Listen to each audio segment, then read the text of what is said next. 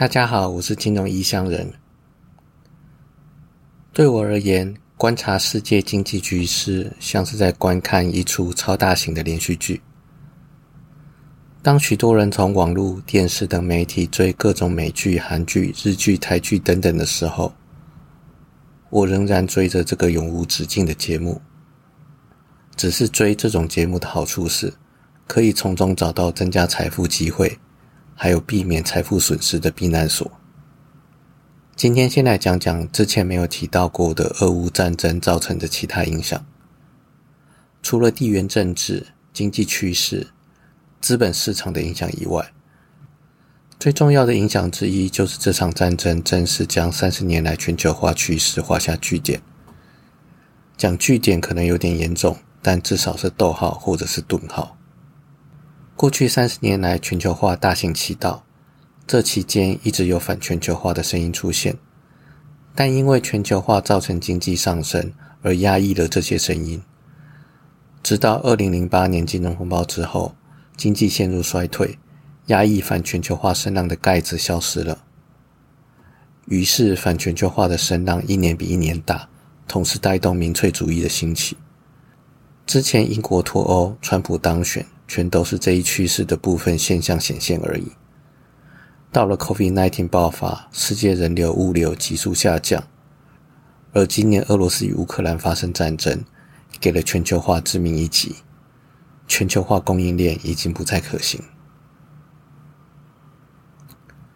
瑞士信贷货币市场专家表示，低通膨世界有三大支柱：一、让美国名目薪资成长停滞的便宜移工。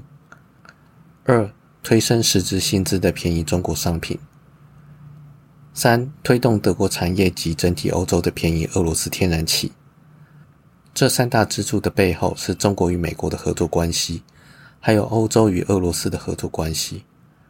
欧盟支付欧元购买便宜的俄罗斯天然气，美国支付美元购买便宜的中国商品，而俄罗斯与中国再将所得循环给 G7。这就是过去几十年来全球经济成长的背景，但这次俄罗斯与乌克兰战争发动，直接打破了欧洲与俄罗斯的信任与合作关系，连带的中国与美国之间的关系也越来越紧张。支持过去成长的全球化供应链支柱倒塌，未来经济要重新复苏之前，势必要重新建立起新的支柱。二零零八年金融风暴是个重大的分水岭。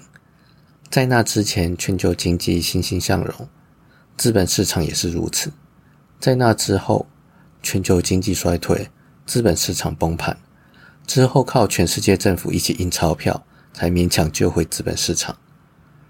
而经济就没有那么好运，印印钞票就救回来了。今年二零二二年，俄乌战争也是个重大的分水岭，三大支柱大多数都崩塌了。目前灾难还没有走完。更别提要如何重建，后续还值得观察。而俄罗斯与乌克兰的战争有了新的转折。先前有说过，高通膨经济战才是普京的主要攻击方式，这也是对欧美各国对俄罗斯必然经济战的视线反击。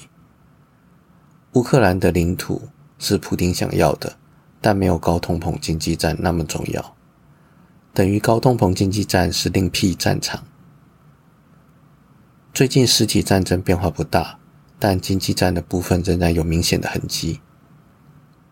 之前欧美各国对俄罗斯实行经济制裁的时候，最严重的部分就属于把俄罗斯卢布踢出 SWIFT，还有冻结俄罗斯在各国的资产与外汇储备。今日普京计划将从人民币这个管道突破资产被冻结的困境。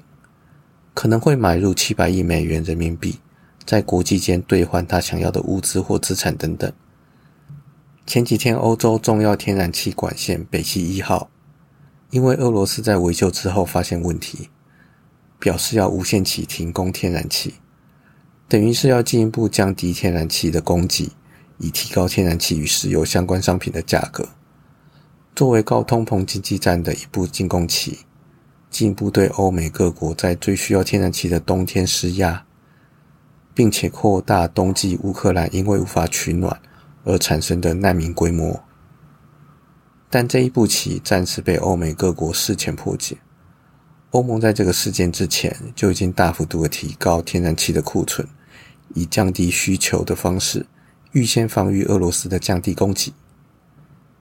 目前的资料显示，即使北溪一号停止供给，德国只要降低百分之二的天然气使用量，就可以撑过整个冬天。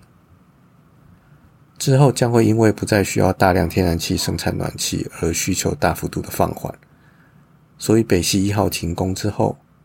天然气价格短暂跳高，随后跳水回到下降趋势。虽然普丁这一波攻势短期内没有看到效果，但俄乌战争一开始，通膨螺旋已经形成。这个伤害会持续到联准会能真正控制通膨为止。后续要看冬天的时候，欧洲会不会妥协。讲到通膨螺旋。目前土耳其 CPI 年增率达到百分之八十点二一，创了二十四年来的新高。但是月增率只有百分之一点四六，比预期的百分之二来得好。在这之前，土耳其央行宣布降息一百个点，让外界感到意外。这一连番操作，代表土耳其央行认为通膨已经渐渐得到控制，或是认为经济成长比控制通膨还要重要。插花一个话题，印度 GDP 在二零二一年已经超越英国，这使得印度成为全球第五大的经济体，前四大分别是美国、中国、日本与德国。可是这前四大的经济体目前经济都面临困境，股市也好不到哪里去。电影《大卖空》的主角 Michael Burry。在第二季四到六月的时候，把旗下管理的对冲基金手上股票几乎全部都抛售。最近又警告美股尚未触底，要注意倒闭现象。另外还表示，通膨总是突涨骤跌，通膨压力激增之后开始降温，是因为通膨的本质就是如此。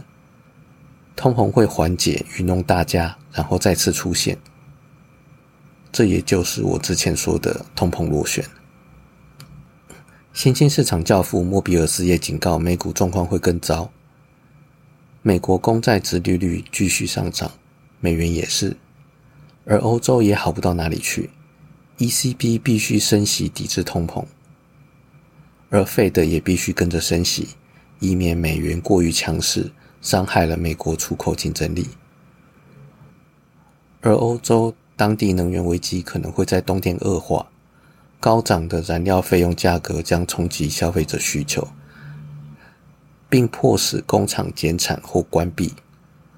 而中国陷入真正的麻烦，中国持续封城清零，中国与美国及其他国家日渐恶化的关系。还有为了资助本土奸商及在其他国家进行的基础建设，而累积了大量的负债，这些都是极大的麻烦。虽然这些名人都是这么看空美股的，不过这几天包含台股、陆股也都是反弹，不知道算不算是庆祝中秋节？Anyway，祝大家中秋节快乐！我是金融异乡人，今天就先到这边。拜拜。